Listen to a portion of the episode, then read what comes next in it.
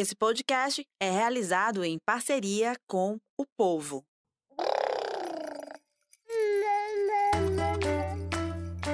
Você ouve agora o MamiCast, o seu podcast de maternidade com informação e leveza.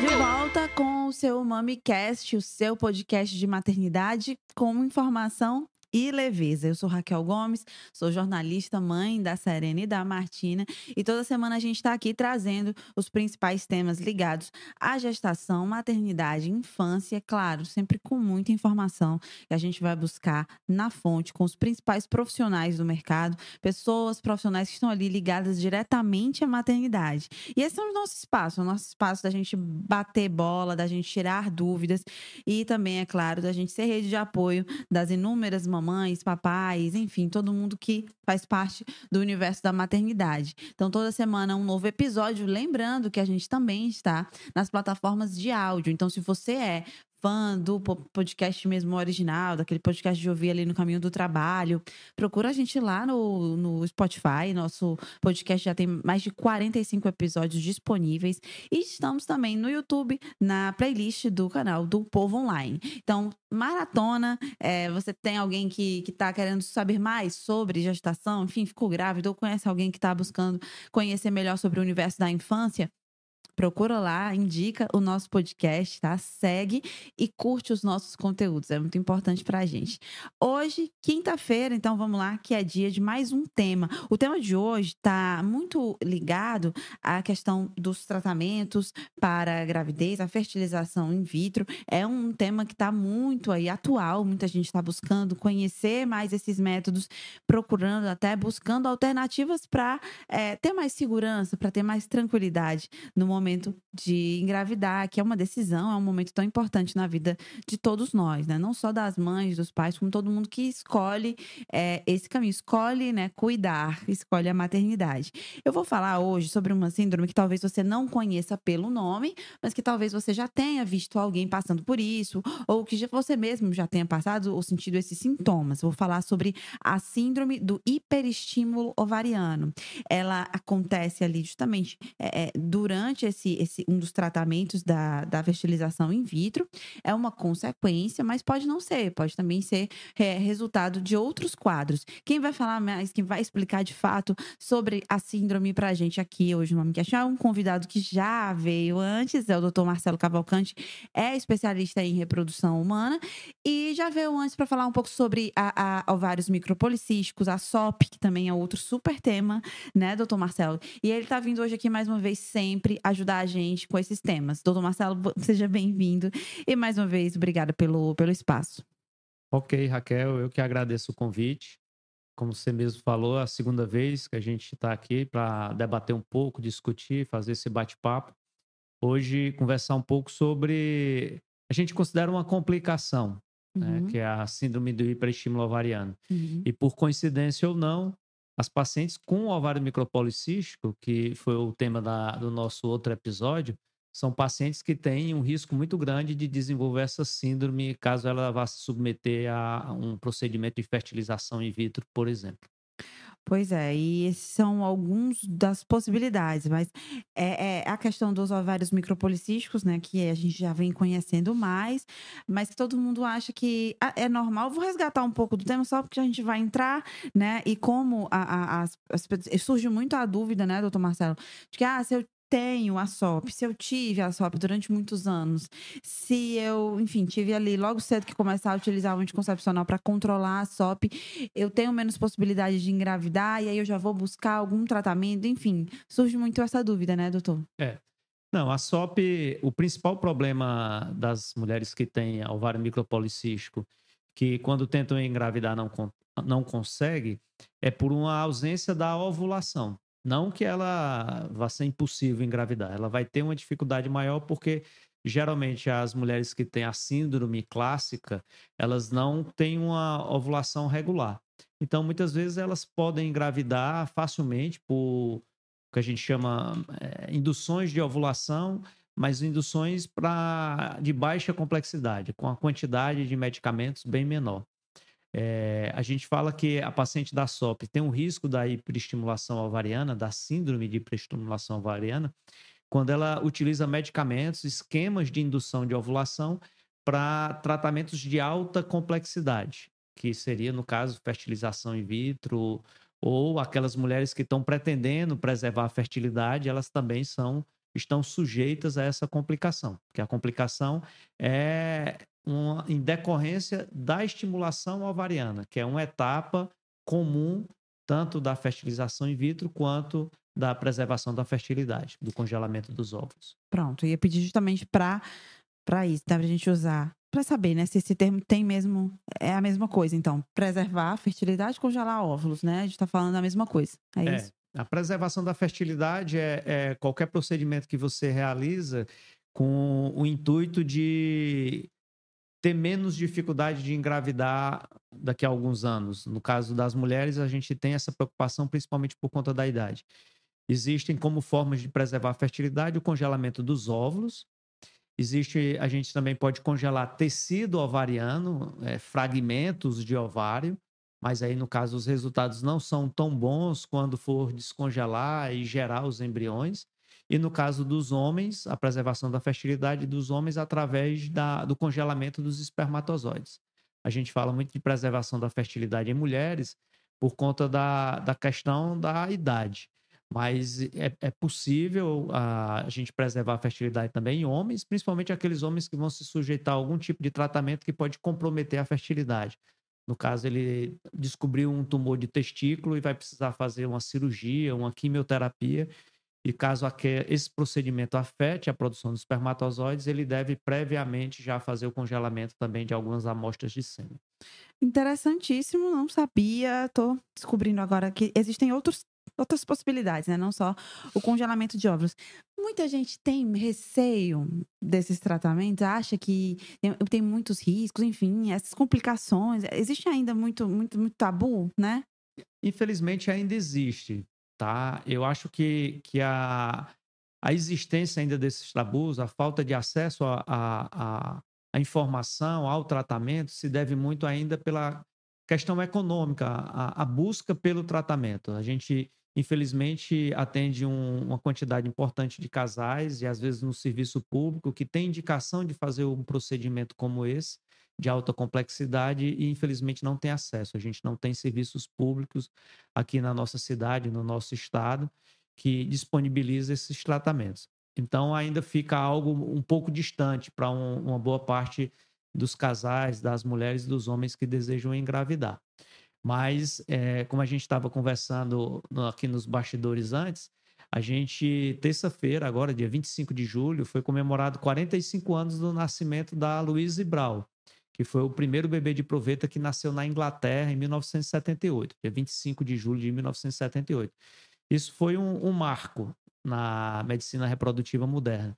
Então a gente já tem aí 45 anos de experiência, de vivência com esse método. Só para você ter uma ideia, existem alguns países da Europa que cerca de 7 a 10%, na Dinamarca, por exemplo, 10% dos bebês que nascem por ano, eles são oriundos, né, são frutos de tratamentos de reprodução assistida, tá? Nossa. Enquanto se a gente for atrás desses números aqui do Brasil, certamente vai dar menos do que 1%. Então a gente ainda tem muito o que crescer dentro da medicina reprodutiva no Brasil. Ah, quando a gente fala, então, de, dessa questão do, do, da preservação da fertilidade, e aí a gente falou sobre o congelamento, é, existem, por exemplo, também a, a questão das, das condições que as mulheres às vezes procuram. Não só a questão de você planejar a sua maternidade mais tardia, e aí é mais tardia, porque não por nada, mas pela, pela condição da idade mesmo, uma condição fisiológica. Tardia não pelo seu tempo, que você sabe qual é o melhor momento para engravidar, mas ah, existem outros fatores também. Por exemplo, é, é, e aí eu quero que o senhor traga essa explicação. Mulheres que, que passam pelo câncer, por exemplo, né? Tem CA ou outras doenças que podem acometer também a, a fertilidade? Qual que é a é, situação? É, a história da preservação da fertilidade iniciou com pacientes que seriam submetidas a tratamentos oncológicos, tá? Então foi a primeira, vamos dizer assim, o primeiro grupo de mulheres em que foi oferecido o tratamento da preservação da fertilidade. Mulheres com diagnóstico de câncer com idade bem mais jovem, que tinha uma possibilidade de cura importante. E foi proposto a essas mulheres que elas poderiam preservar a sua fertilidade, porque geralmente se utilizariam é, drogas quimioterápicas que interferem na qualidade e na sobrevivência dos ovos. Com o tempo, a técnica foi muito aprimorada. Tá? A, hoje os resultados são muito bons. Se a gente for comparar os resultados de hoje com os resultados de 10 anos atrás, pouco se falava de preservação da fertilidade, porque a gente poderia até tentar congelar esses óvulos, mas quando descongelava, se perdia muitos óvulos nesse descongelamento, e quando se utilizava esses óvulos para gerar embriões, a taxa de formação de embriões e taxa de gravidez eram baixíssimas. Então, precisou a gente aprimorar a técnica, ter bons resultados para que a gente pudesse oferecer a outros grupos de mulheres, que aí entra as mulheres que é, pretendem adiar a maternidade, Exato. quer por razões pessoais, razões profissionais, ou às vezes por outras condições, é, vamos dizer assim, benignas, não câncer. Uhum. Geralmente existem algumas doenças, doenças, principalmente doenças autoimunes, por exemplo, lúpus, artrite reumatoide, e que às vezes essa doença pode comprometer o resultado reprodutivo das pacientes e até diminuir a quantidade de óvulos dela de uma forma mais acelerada do que o habitual. Então, muitas vezes essas pacientes elas devem discutir com seu ginecologista ou com um especialista para fazer esse planejamento reprodutivo. E que bom que a gente está tendo mais informação, mais acesso, né?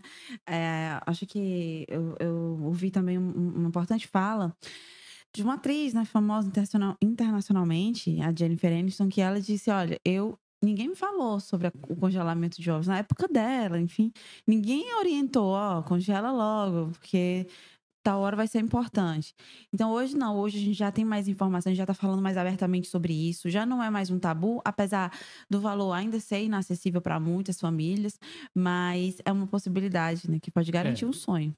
É, hoje, assim, a gente tem que quebrar o tabu também entre os profissionais, tá? É, precisa que o ginecologista geral, o não especialista em medicina reprodutiva, ele tenha uma conversa franca com a paciente, com a mulher, nas suas primeiras visitas ao ginecologista, tá? E geralmente a gente diz que a mulher ela tem que responder três perguntas. Primeiro, se ela deseja ter filhos. Segundo, com que idade ela pretende ser mãe pela primeira vez.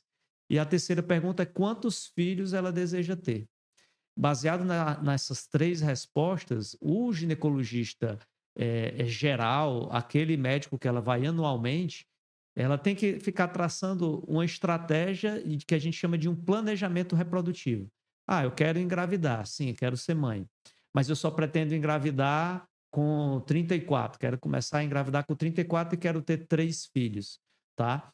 É, se for calcular um intervalo entre os filhos, um intervalo é, é, que seja dentro de uma normalidade para aquele casal, ela vai ter o terceiro filho com 40 anos, 41 anos. Será que ela vai conseguir ter o terceiro filho? Ela vai ter uma dificuldade? Então, isso passa. O aconselhamento pré-concepcional, o aconselhamento anticoncepcional que o ginecologista geral tinha desde que aquela menina virava mulher, começava a menstruar e ele orientava do ponto de vista de anticoncepcional, né? Essa, essa cultura, esse aconselhamento tem que começar a ser passado também desde o início da vida sexual, para que a mulher já tenha essa informação e ela possa fazer esse planejamento. Muito importante aí fazer, cobrar, né, desses profissionais que haja essa clareza das informações e esse acompanhamento, que eu acho que é muito importante. A gente acabou falando um pouco mais sobre o congelamento natural, porque é, é o tema que muita gente tem dúvidas, que me chega muito essas dúvidas. Até tinha prometido para muitas, muitas seguidoras que a gente ia fazer um episódio só sobre isso. E talvez até tenha, né, doutor Marcelo, um espacinho na agenda para a gente falar mais sobre isso, tirar dúvidas, né, de, de uma Vamos forma mais sim. aprofundada. Mas eu vou voltar para o assunto da síndrome, porque é, eu queria falar sobre os sintomas sintomas e as formas, né? Tem mais leve, tem mais moderada e tem os casos graves, que são Sim. menos. É, a síndrome do hiperestímulo ovariano, é, todas essas pacientes que a gente comentou aqui em relação a tratamento ou a preservação da fertilidade, essas pacientes elas vão passar por uma etapa comum que seria a indução da ovulação. Qualquer procedimento em medicina reprodutiva, seja de baixa complexidade, que seria para um namoro programado, ou uma inseminação artificial, ou para procedimento de alta complexidade, que seria a fertilização in vitro, ou a preservação da fertilidade, a gente precisa fazer, nessa primeira etapa, uma indução de ovulação. As uhum. pacientes que vão para tratamento de fertilização in vitro ou preservação da fertilidade, a gente utiliza uma quantidade de medicações bem maior para promover o que a gente chama de uma superovulação. Ela produzir o máximo possível de folículos para a gente conseguir resgatar, retirar desses ovários o máximo possível de óvulos. E, infelizmente, existe um, um grupo específico de pacientes que elas vão responder além do que a gente realmente esperava, do que a, realmente a gente estava preparado e planejado para ocorrer. E aí esse grupo é o que a gente dá o diagnóstico que elas terão, poderão ter a síndrome de hiperestímulo ovariano, tá? A, a síndrome de hiperestímulo ovariano, ela pode ser dividida em três tipos, né? Uhum. Em três graus, vamos dizer assim. Um, um tipo leve, moderado e o severo. O mais comum de todos é o tipo leve. É, a gente também estava conversando antes de iniciar né, sobre um, uma pessoa conhecida e que ela se queixou que teve dores em baixo ventre durante o processo da estimulação da ovulação, tá? Algumas vezes essas dores é um pouco maior, que incomoda até a paciente a, a deambular, às vezes incomoda próximo ali do procedimento quando tem uma relação sexual isso é o que a gente chama da síndrome de hiperestímulo ovariano leve, quando ocorre somente um crescimento exagerado dos ovários sem nenhum outro achado, tá? A síndrome moderada é uma evolução da leve em que você começa a observar é, a formação de líquido na cavidade uterina. Na cavidade uterina, não, na cavidade abdominal. É o que a gente chama de ascite. Uhum. Isso porque a paciente começa a ter uma vasodilatação e perde um pouco de proteína. E aí o sangue não fica, o, a linfa não fica contida dentro dos vasos sanguíneos. Começa a extravasar um pouco desses vasos e se acumular na barriga. É o que a gente chama de ascite. Essa é uma síndrome moderada. E, felizmente, os casos graves cada vez são menos frequentes. A gente praticamente não vê casos graves de síndrome de hiperestímulo ovariano atualmente são casos em que esse líquido, além da barriga, ele começa a ser gerado ao redor dos pulmões. Isso leva a uma dificuldade respiratória da paciente, né? um aumento do, do abdômen da paciente. E em algumas situações elas podem ter também o que a gente chama de eventos tromboembólicos, ela formar pequenos trombos nos vasos e isso obstruir o vaso uma perna, algum vaso no pulmão e ter uma complicação mais séria. É, e, e, naturalmente, essas duas primeiras condições, elas, elas vão conseguir se normalizar sem a necessidade de interferências, né, doutor? Como que fica essa é, volta ao normal? Existem estratégias para que a gente possa evitar a ocorrência da síndrome de hiperestímulo ovariano. Uhum. A principal estratégia é você tentar detectar as pacientes que têm um risco aumentado de desenvolver essa síndrome. Para antes mesmo da gente iniciar a indução de ovulação, a gente fazer um, um, um protocolo mais personalizado para essa paciente, uma quantidade menor de medicamento. Então, quais seriam essas pacientes? Pacientes jovens, com menos do que 30 anos, pacientes com ovário micropolicístico, tá? Lembrando que todos aqueles pequenos cistos que a gente vê quando a paciente faz um ultrassom de rotina, que a gente define de ovários micropolicísticos, todos aqueles cistos são folículos em potencial que podem crescer. Então, essa paciente é uma paciente de risco para desenvolver a síndrome e pacientes que, durante a avaliação da, da causa da dificuldade para engravidar, a gente detecta alguns exames laboratoriais com valores bem elevados, como, por exemplo, o hormônio antimileriano. Uhum. Então, uma vez que a gente detectou as pacientes de risco, a gente vai tentar estabelecer um protocolo de indução que seja mais, vamos dizer assim, amigável, que tenha uma quantidade de hormônio menor. E ao longo da indução de ovulação, existem algumas outras estratégias também que a gente pode utilizar para diminuir a, a, o surgimento dessa síndrome. É, então, é importantíssimo que você, ao fazer, é, ao já ir nessa primeira consulta, na né, consulta inicial, que é quando você vai lá para fazer todo o processo de anamnese, né, doutor? E, e seja conhecido a, a, condição que você tem SOP, que você Exato. tem a síndrome. Exato. Pacientes certo. com ovário micropolicístico é o principal grupo de mulher que têm um risco aumentado para desenvolver a síndrome de hiperestímulo ovariano. Uhum. Essa, essa conhecida que eu mencionei que teve a, a síndrome, né? É, me, me, relatou como sintomas justamente o que o senhor falou, né? Então, aquela questão do incômodo, a barriga inchada, que é a questão do líquido, né? É, enfim, dores cólicas e tudo isso. E para realmente normalizar, é só o tempo, né? Vai levando um tempo para você se acostumar novamente. É. Ah, identificamos a paciente que tem o, o risco aumentado, a gente traçou uma estratégia de medicamento que vai estimular de uma forma mais amigável, vamos dizer assim. Uhum. E no final do, do, do, processo de estimulação, é, existe uma medicação que a gente chama para fazer o amadurecimento final do do, dos óvulos. Então, essa é um, uma outra conduta que a gente utiliza para diminuir esse risco. E a mais importante de todas é aquelas pacientes que, que estão fazendo um procedimento para engravidar não para congelar óvulos. A gente não pode, não deve transferir os embriões na sequência, tá? Porque uma vez que ela engravide, logo em sequência dessa estimulação que foi exagerada, os hormônios da gravidez é uma coisa que pode parecer um pouco contraditório, mas os hormônios da gravidez, o, o, o tão famoso beta-HCG, ele vai continuar estimulando os ovários a formar folículos.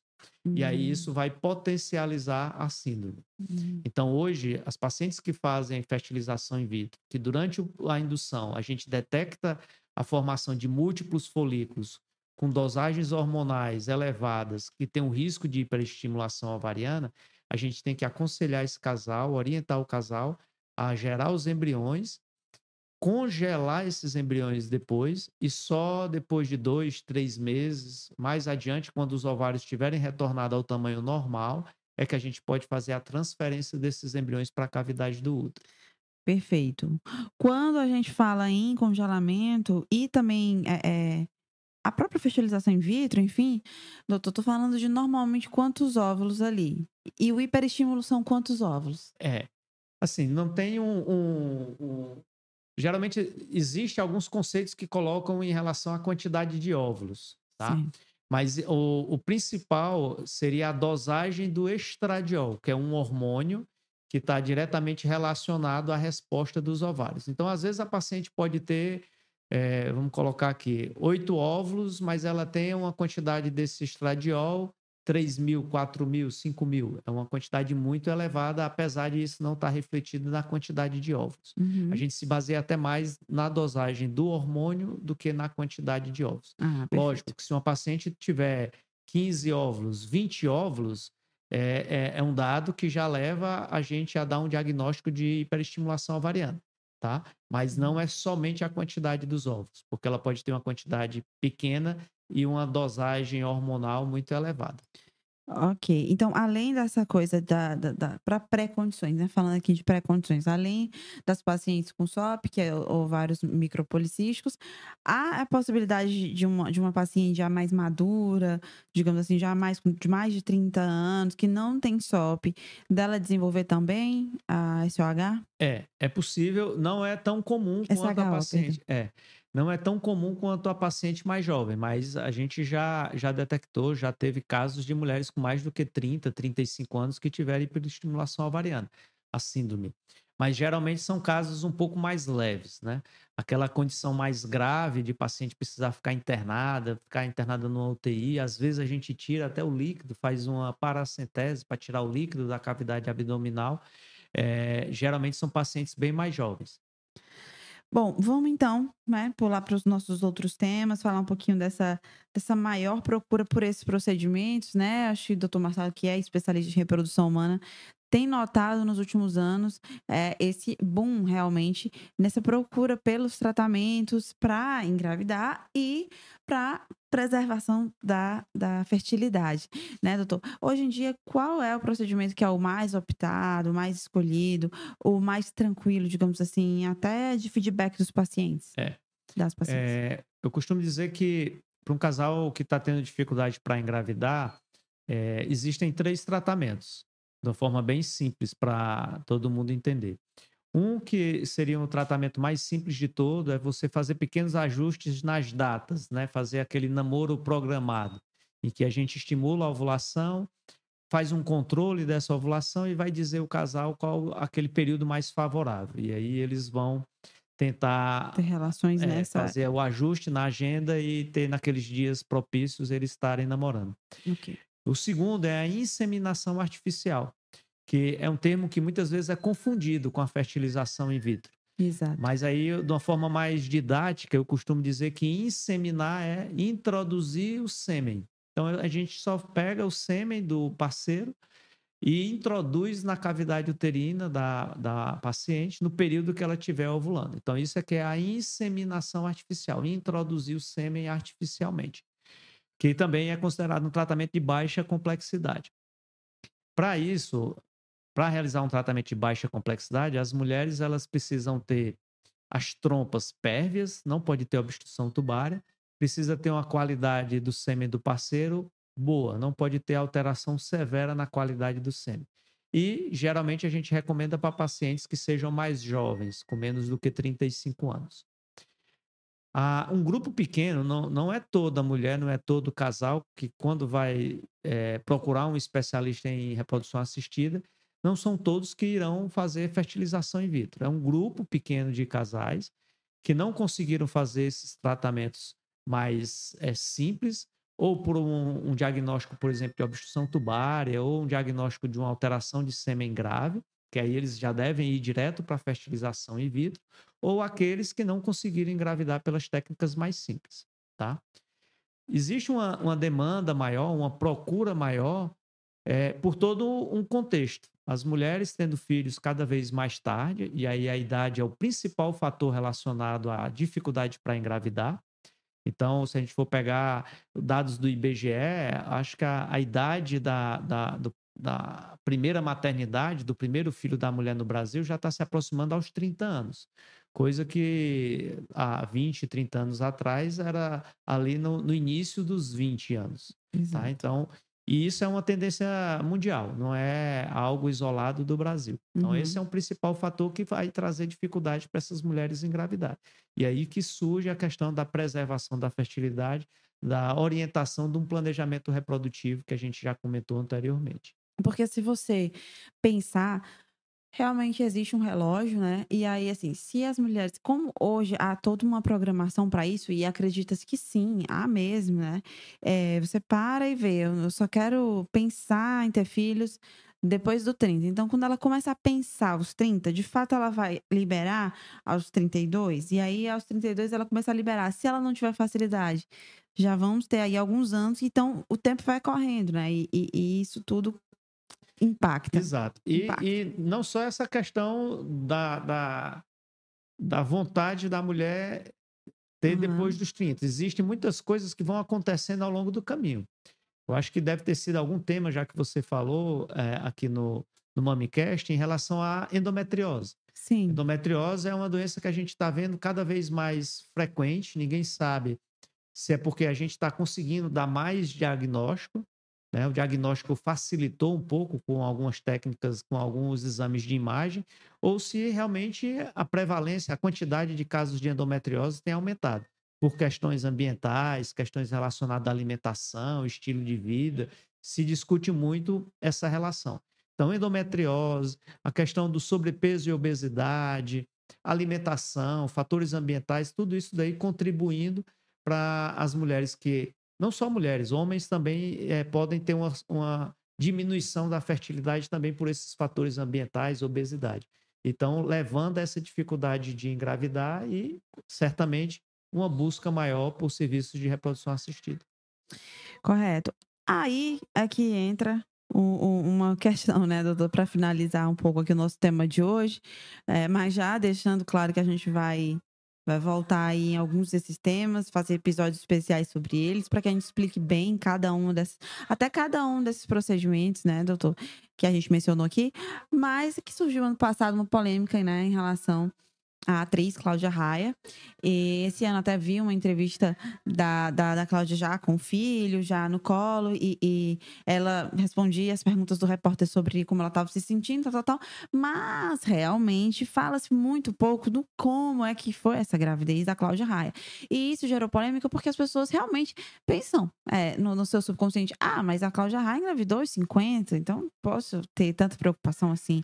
Então, como é que a gente pode falar sobre isso? É, assim, é, realmente depois do, do episódio da gravidez da Cláudia Raia, é, a gente viu um, uma busca de algumas pacientes questionando a gente no consultório sobre a possibilidade de uma gravidez depois dos 40, né? É, os comentários que eu vou fazer em relação à gravidez da Cláudia Raia são comentários que saíram na mídia. Sim. Eu, particularmente, não conheço com detalhes o caso. Né? Se conhecesse também por sigilo médico, a gente não falaria, não comentaria. É, ela colocou que havia congelado os ovos há um tempo atrás e que tinha feito, se preparado para fazer um procedimento de fertilização com esses ovos descongelados. Ela viu uma reportagem dela, ela dizendo que não deu certo o procedimento, que ela não havia engravidado desse, dessa fertilização com os seus ovos congelados. E que por conta, segundo ela, da, da, dos hormônios que foram utilizados ao longo do tratamento e tudo, ela voltou a, a menstruar e engravidou naturalmente. Tá? Hum. E existem entrevistas anteriores até comentando que ela já estava na menopausa, ela falando sobre sintomas de menopausa e Sim. tudo mais. É, infelizmente, existem alguns colegas, né, e, e eu coloco aqui até colegas médicos que têm perfis nas mídias sociais estimulando as pacientes a não realizarem, não procurarem especialistas em reprodução assistida e fazer um, um, acompanhamento mágico para conseguir uma gravidez depois dos 40, 45, 46 ou mais. Não, a gente tem que tratar o caso da Cláudia Raia como uma, uma exceção. E uma exceção até dentro da comunidade científica. Eu acho que se a gente for é, em busca de relatos de gestações após a menopausa, de relatos de gestações após os 50 anos, gestações naturais, espontâneas, certamente a gente terá, acho que nem uma centena de casos na literatura descrita, tá? Então não é algo comum. As pacientes elas têm que estar é, preparadas, se planejando para ter uma gestação tardia, caso ela deseje, tá? E aquelas que não se planejaram, elas procurem especialistas, não que seja impossível, tá? Se você me perguntar, uma gravidez é, aos 45 anos natural é impossível? Não, não é impossível, mas a, aquela paciente ela tem que estar consciente das chances e fazer um planejamento em cima daquelas chances. Não, eu entendo que o senhor colocou que as minhas chances são X, é, mas eu não quero partir para um procedimento de reprodução assistida porque eu não, não, não tenho acesso, eu não desejo, eu quero tentar naturalmente. E aí, ela esclarecida, ela vai tomar as suas devidas é, decisões. É, opções, decisões. Perfeito. Tá? A última pergunta, doutor Marcelo, é a seguinte: é, também né, já falando sobre gravidez tardia, digamos assim, né? Já depois dos 35, digamos. É, a, a, é uma gravidez tá, tá mais é, propensa a ter mais riscos ou não? Qual a condição daquela mulher que deixou para engravidar um pouquinho lá perto dos 40 anos? Certamente. É, o que chama mais a atenção do, do risco é a possibilidade de doenças genéticas. Né? É, todo mundo sabe, isso é de, de conhecimento comum, que com o avançar da idade aumenta o risco de doenças genéticas, como, por exemplo, síndrome de Down. Tá? Então, as mulheres com mais do que 35 anos, elas vão ter a cada ano esse risco aumentado. Só para você ter uma ideia, uma mulher de 20 anos, 25 anos, ela tem um risco de 1 em mil de ter um bebê com síndrome de Down. E uma mulher aos 40 anos, esse risco vai para 1 em 100. Tá? Ou seja, bem maior. É, e, além disso, os riscos de complicações na gravidez. Hipertensão, diabetes, tá? É, complicações no momento do parto, tá? É, na época da gestação da Cláudia Raia, eu tive a curiosidade de fazer um levantamento e ver esses relatos da literatura de gestações com mais de 50 anos. E tem poucos, poucos relatos, E eles colocam que cerca de 90 a 95% das mulheres que engravidaram após os 50 anos, elas tiveram algum tipo de complicação na gravidez, tá? Algo que, quando a gente compara com mulheres que engravidaram antes dos 35 anos, isso gira em torno de 10 a 15% de complicação. É, doutor Marcelo Cavalcante, muito grata mais uma vez por todas essas explicações, são valiosíssimas e tenho certeza é um tema que é de muito interesse né, das nossas seguidoras, do, no, do nosso público, do, do MamiCast. A gente vai voltar aqui ainda algumas vezes para destrinchar outras dúvidas, mas por enquanto, muitíssimo obrigada e seja sempre muito bem-vindo ao MamiCast. Tá ok, Raquel. Eu que agradeço.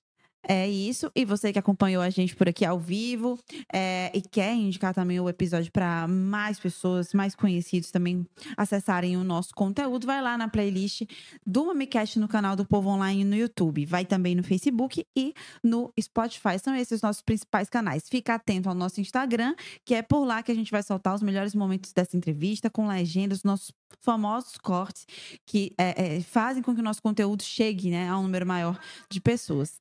Mais uma vez, obrigada, doutor Marcelo, e você também que ficou com a gente por aqui. O MamiCast é um podcast parceiro do grupo de comunicação O Povo, e toda quinta-feira a gente está de volta nesse horário, às três da tarde. O MamiCast aqui com você. Até mais.